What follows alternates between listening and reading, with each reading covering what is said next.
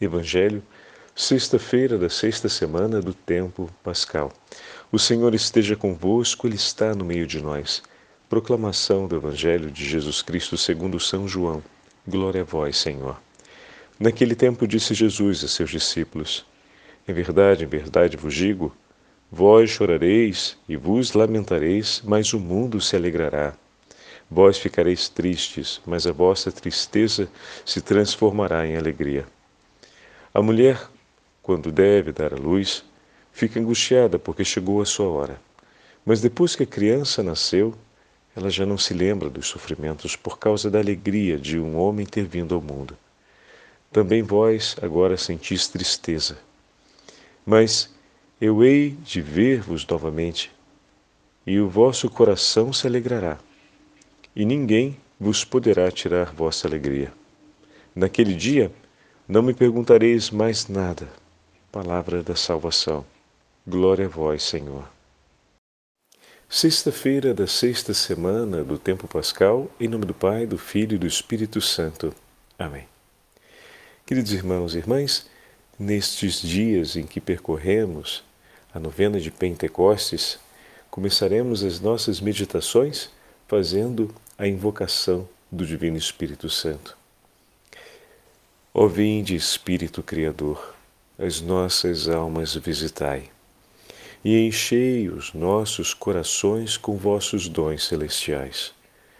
Vós sois chamado intercessor do Deus excelso, o dom sem par, a fonte viva, o fogo, o amor, a unção divina e salutar. Sois doador dos sete dons, e sois poder na mão do Pai por ele prometido a nós, por nós seus feitos proclamai. A nossa mente iluminai, os corações enchei de amor. Nossa fraqueza encorajai, qual força eterna e protetor. Nosso inimigo repeli, e concedei-nos vossa paz. Se pela graça nos guiais, o mal deixamos para trás. Ao Pai, ao Filho, Salvador, por vós possamos conhecer, que procedeis do seu amor, fazei-nos sempre firmes crer. Amém. Queridos irmãos e irmãs, hoje a Santa Liturgia nos entrega a continuação do discurso de Nosso Senhor aos seus discípulos no 16º capítulo do Evangelho de São João. E o que temos nas palavras de Jesus para nós hoje, palavras de grande consolação e de segurança aos seus discípulos. O Senhor começa, como sempre temos percebido, falando, ou melhor, sem retirar nenhuma fração da verdade. Ou seja, tempos de sofrimento virão. De maneira solene, o Senhor diz: Em verdade, em verdade vos digo: chorareis e vos lamentareis, mas o mundo se alegrará. Jesus não tem nenhum tipo de dificuldade em falar a respeito das dores que a vida reserva para nós. Engraçado que nós temos uma tendência muito grande a querer contar a história de um mundo sempre melhor, ao ponto de, às vezes, não abraçar com realismo própria vida. Em que sentido, Padre Fábio? Tentamos esconder o fenômeno da morte, mas não falamos da vida que vem de Deus. Escolhemos, escondemos muitas vezes, como já, já vemos com frequência, né? das crianças a, a respeito da morte dos nossos idosos, dos avós, dos tios, daqueles que partem. Né? Mas não falamos mais intensamente para as crianças a respeito da vida eterna mas acreditamos que esconder a verdade da morte vai ser um bem, quando na verdade cuidar de um bem que é muito maior do que esse, que é anunciar e falar da eternidade, que é celebrar com eles a certeza da eternidade na vida de oração, no diálogo com Deus, no anúncio da fé, bom, isso não é feito com tanta vigilância e prontidão.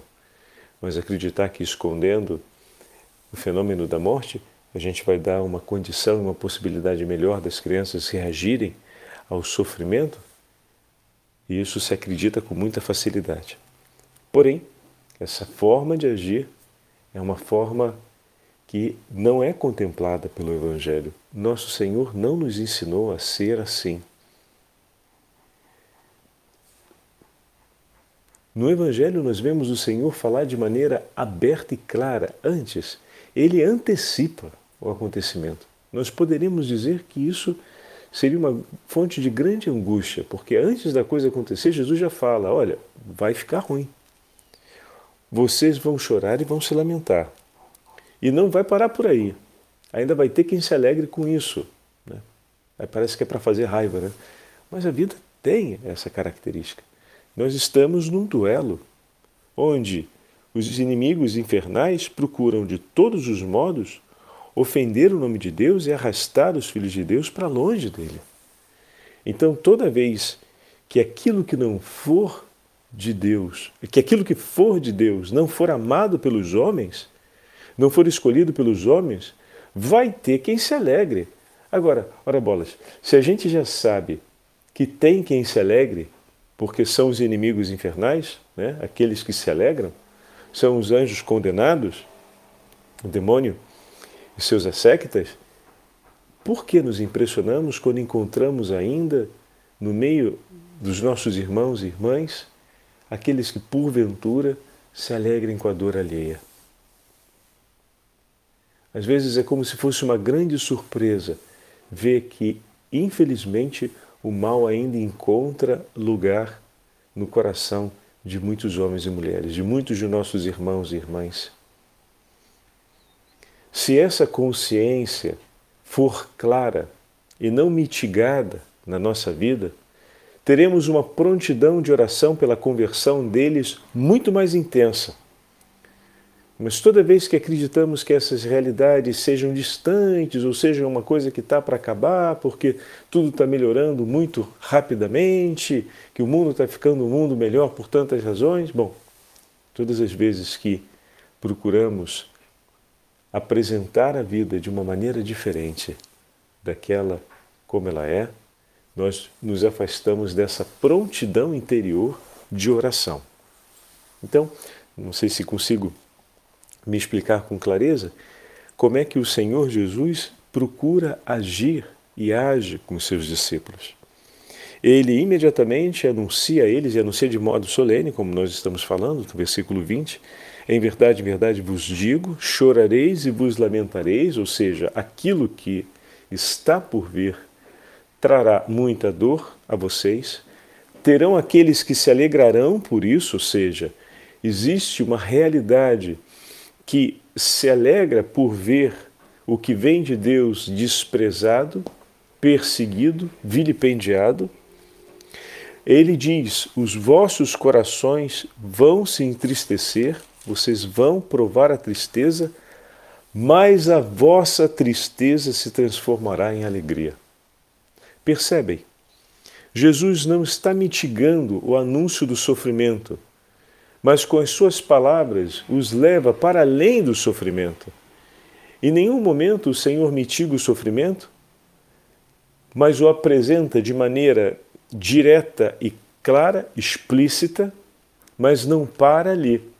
Então, uma outra tendência é aquela de tentar fazer um chamado realismo nu e cru, mas parcial.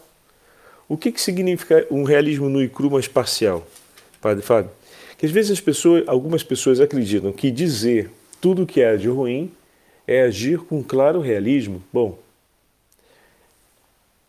nós, como cristãos, vivemos sob uma esperança. A promessa de nosso Senhor Jesus Cristo, que a cada dia recolhemos no Evangelho, de que permanece conosco e de que com Ele estaremos na glória dos céus. Que Ele nos conduz às alegrias eternas. Então, esse é o ponto final do nosso discurso. É o ponto final do anúncio de todas as realidades que vão nos acompanhar durante essa vida. Por isso, essa ideia de um realismo, de falar tudo que não está bom e parar por aí, é tão equívoca quanto aquela de não falar os problemas ou de fingir que o mundo ou que a realidade é muito melhor do que aquilo que ela é de fato. Porque em ambas as realidades nós estamos omitindo a nossa esperança ou estamos vilipendiando o valor e o vigor da nossa fé.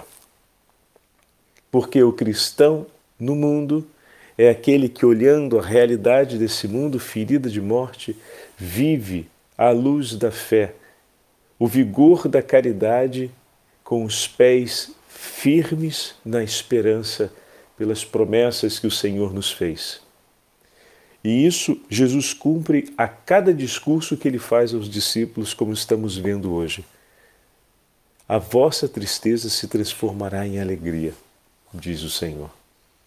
Esse discurso feito aos apóstolos faz referência à paixão, dia, ao dia da paixão que está por chegar e aos dias que se seguirão até o encontro com o ressuscitado. De maneira que a certeza da ressurreição, como ele vai declarar no versículo 22, também vós agora estáis tristes. Porque o Senhor está dizendo tudo isso. Então Jesus é muito direto. Agora vocês estão tristes.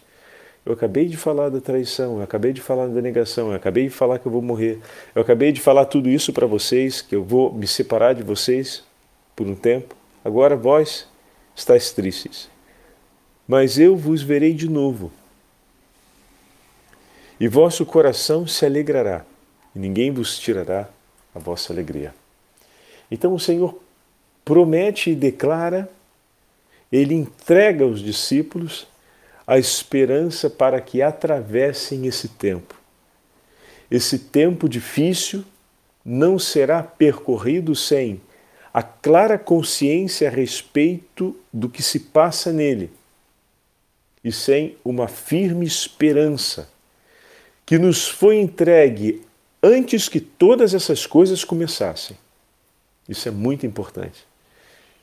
E antes que a sua vida começasse, a esperança já foi entregue por ti, pois o sacrifício redentor do Senhor já tinha sido realizado por você e por mim. E a cada dia, desde antes do nosso nascimento, a Santa Igreja oferece no mundo o memorial da paixão, morte e ressurreição do Senhor, a Santa Missa. O sacrifício se renova. E dessa forma, toda, toda essa esperança já nos esperava antes do nascimento, de maneira que no dia do nosso batismo ela se torna uma verdade absoluta e definitiva na nossa vida. A nossa esperança seguríssima. Tudo aquilo que vier na nossa vida virá tendo sido depois desse grande tesouro, desse grande dom, o sacrifício da morte e ressurreição de nosso Senhor Jesus Cristo, o triunfo sobre a morte, a remissão, a redenção realizada por nosso Senhor. Então, na sua vida, tudo o que está por vir é contemplado por essa realidade que hoje estamos ouvindo no Evangelho. O teu Senhor se antecipou e declarou por ti aquilo que hoje ouvimos nesse trecho do Evangelho de São João. Na vida, ainda terão muitos sofrimentos e muitas dores. O seu coração, em muitos momentos, se lamentará e chorará. Outros se alegrarão vendo as dores que te afligem a tristeza talvez tomará conta em alguns momentos do teu coração, mas a vossa tristeza se transformará em alegria, porque quando os olhos da sua alma contemplarem a alegria, ou o vosso coração contemplar a alegria de encontrar o Senhor ressuscitado ninguém mais poderá tirar de dentro de vós essa alegria. Olha que tesouro, meus irmãos, a dignidade do nosso batismo, o grande tesouro que recebemos e que hoje somos chamados a renovar e que nos ajuda a novamente orientar o norte da nossa navegação, ou seja, forma como educamos a família, a forma como devemos lidar com a vida. Não caindo nessas tendências ideológicas de querer fazer uma vida com os sofrimentos escondidos, o que é uma característica do homem que não tem esperança, que acredita de certa forma que a vida acaba com a morte ou que depois da morte não tem muito o que se esperar. Então a gente tenta esconder toda a tragédia da vida para poder ter o gozo e a satisfação de viver um pouco melhor até esse fim inevitável e do qual nada se pode esperar de maior além da dor do fim em si mesmo. E a outra mentalidade, que é aquela marcada por um grande pessimismo, que procura apresentar tudo o que há de ruim, mas com um certo cinismo, pois não traz uma esperança viva sobre tudo isso. Quando na verdade nosso Senhor agiu de uma forma completamente diferente. Ele sempre falou a verdade a respeito da tragicidade da vida e da presença do mal que muitas vezes assola a experiência dos homens, fala das tristezas e do sofrimento que nos esperam na vida, mas nos comunica, nos revela uma esperança e a certeza de que caminhamos na direção de uma alegria que não será mais tirada do nosso coração. E isso tudo é chancelado por ele, ou seja, é declarado por ele antes dos acontecimentos, de maneira, pra, de maneira que, quando as coisas aconteçam, nós possamos recordar de Suas palavras, como ouvimos outro dia. Esse dado é extremamente importante, né? porque uma coisa é você, no meio do sofrimento, alguém vem e te diz: fica calmo que tudo vai dar certo. Outra coisa é você ouvir isso no meio do sofrimento, mas recordando de que o teu Senhor, antes que aquele sofrimento chegasse, tinha te dito isso. Permanece em mim e comigo. E vai em frente.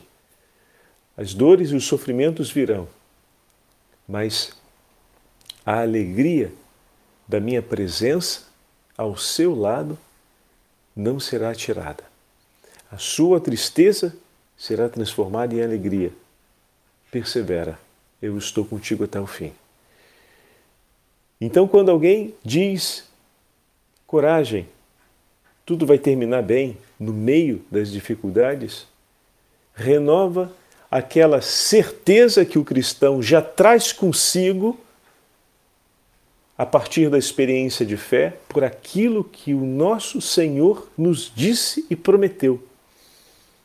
E cumpriu ao longo dos séculos na vida dos nossos santos e santas, cumpriu no seio da igreja, cumpriu mais próximo da gente, no testemunho de muitos dos nossos irmãos e irmãs no Brasil, mais próximos, mais próximo de nós ainda, naqueles que pertencem à nossa família, cumpriu essa promessa também em alguns momentos anteriores da nossa vida e agora, no tempo presente, que nós precisamos recordar essa palavra porque vemos os sofrimentos que se aproximam, porque estamos começando a entrar num tempo de tristeza, eis que essa palavra torna para nós. E essa memória de tudo isso vem agora como mais um testemunho de esperança para dizer: Senhor, seja feita a Sua vontade. Amém. Eu permaneço e caminho. Caminho diante dessa verdade, abraço e aceito essa realidade que me espera porque sei que o Senhor está comigo e o Senhor cumpre as suas promessas. Eu caminho, Senhor, em meio às tristezas desse vale da sombra da morte, sabendo que nada temerei, pois o seu cajado e o seu bastão me acompanham. O Senhor vai à minha frente, me mostra o caminho, e eu tenho certeza que a minha tristeza de agora se transformará em alegria, porque o Senhor é a minha alegria, é o meu tesouro é a minha vida. Então, como, como o Evangelho de hoje nos ajuda a poder mergulhar mais na beleza da nossa vida batismal, na beleza da nossa fé e nos ilumina também para estarmos atentos a essas mentalidades que muitas vezes vão deformar a nossa experiência de vida cristã, né? E, sobretudo, retirar realidades que são fundamentais, que é o zelo por aquilo que não pode faltar na nossa vida. Como assim, Padre Fábio? O zelo por ensinar a rezar e a falar das coisas de Deus, a falar das coisas eternas, isso não pode faltar. Voltando aqui só para fechar, aquela mentalidade de esconder né, o sofrimento, de jogar um pano por cima, de fazer de conta que a morte o sofrimento não existe, é, num, quase sempre vem acompanhada do esvaziamento do anúncio de fé.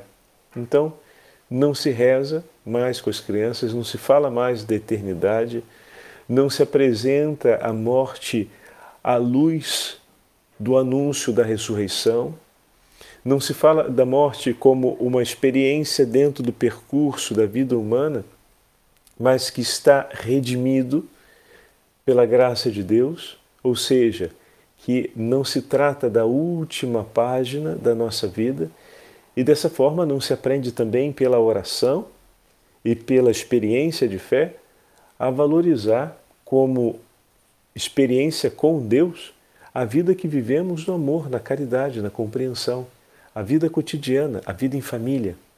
Então, como aquele modo de pensar que leva a esconder o sofrimento e a morte pode, ao mesmo tempo, levar também a uma grande deformação sobre a experiência de fé. E, por outro lado, o pessimismo faz a mesma coisa, que tira a possibilidade de você acreditar que é possível ser bom, acreditar na misericórdia, acreditar no perdão.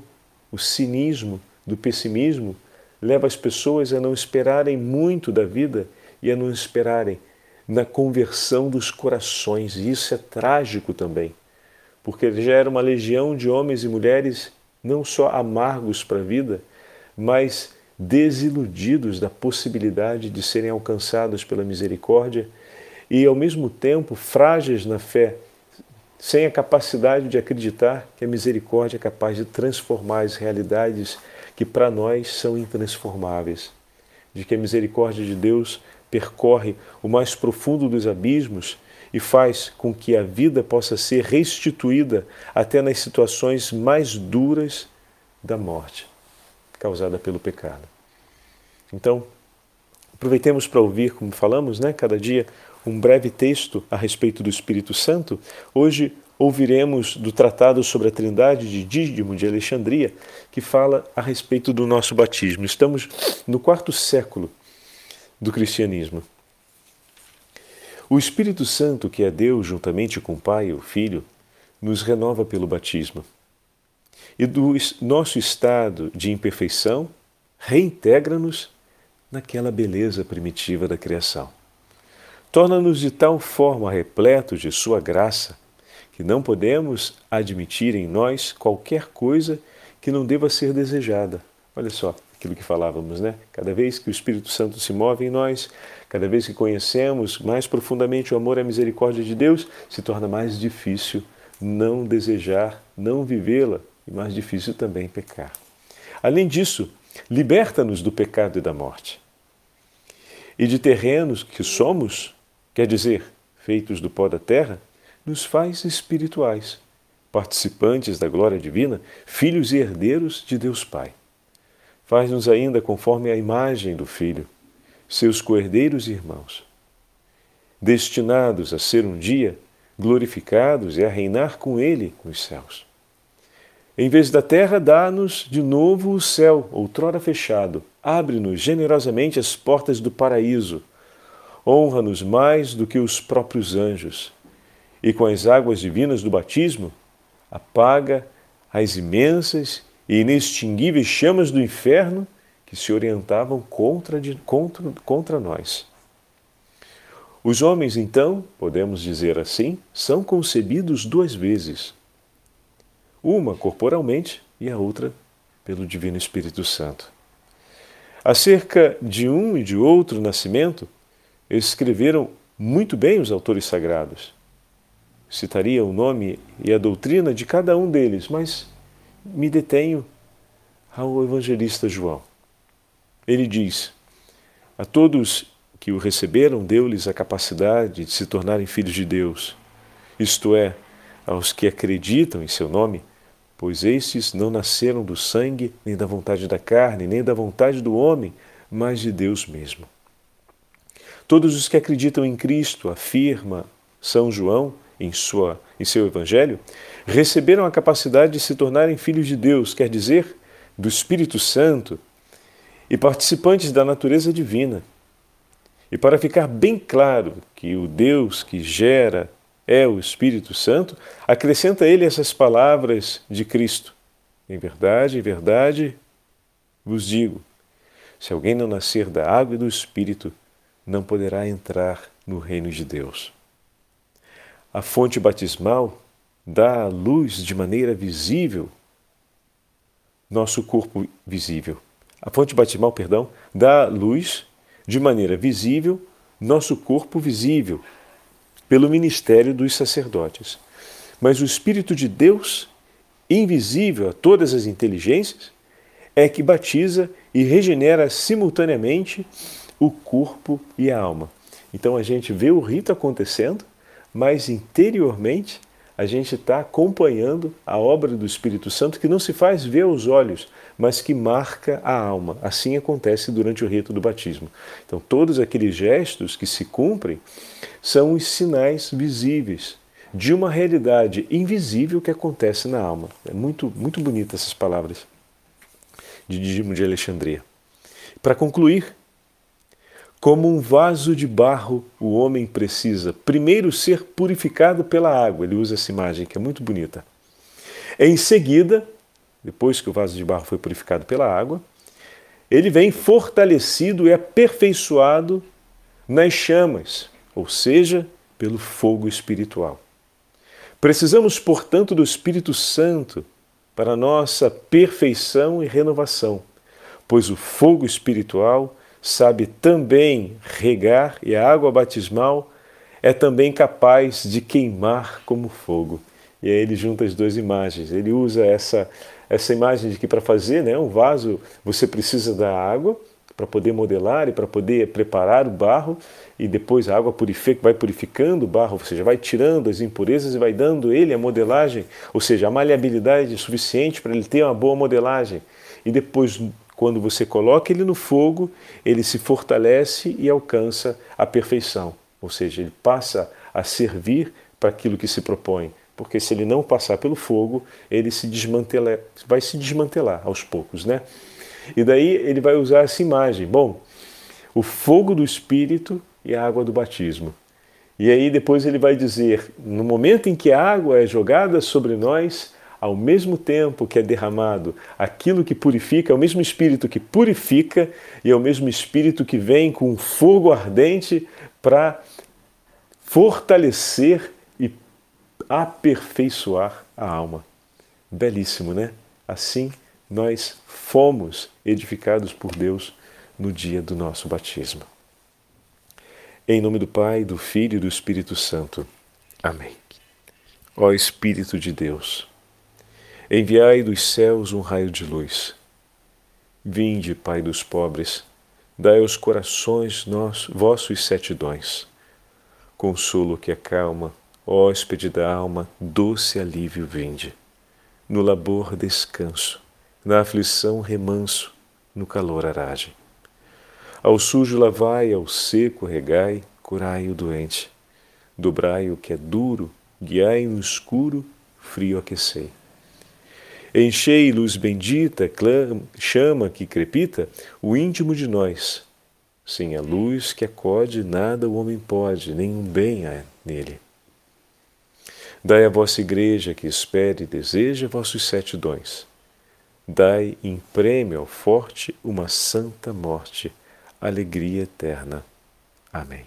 O Senhor esteja convosco, Ele está no meio de nós pela intercessão da Beatíssima Virgem Maria e dos santos apóstolos do Senhor, abençoe-vos o Deus Todo-Poderoso, Pai, Filho e Espírito Santo. Amém. Vinde, Espírito Santo, e renovareis a face da terra.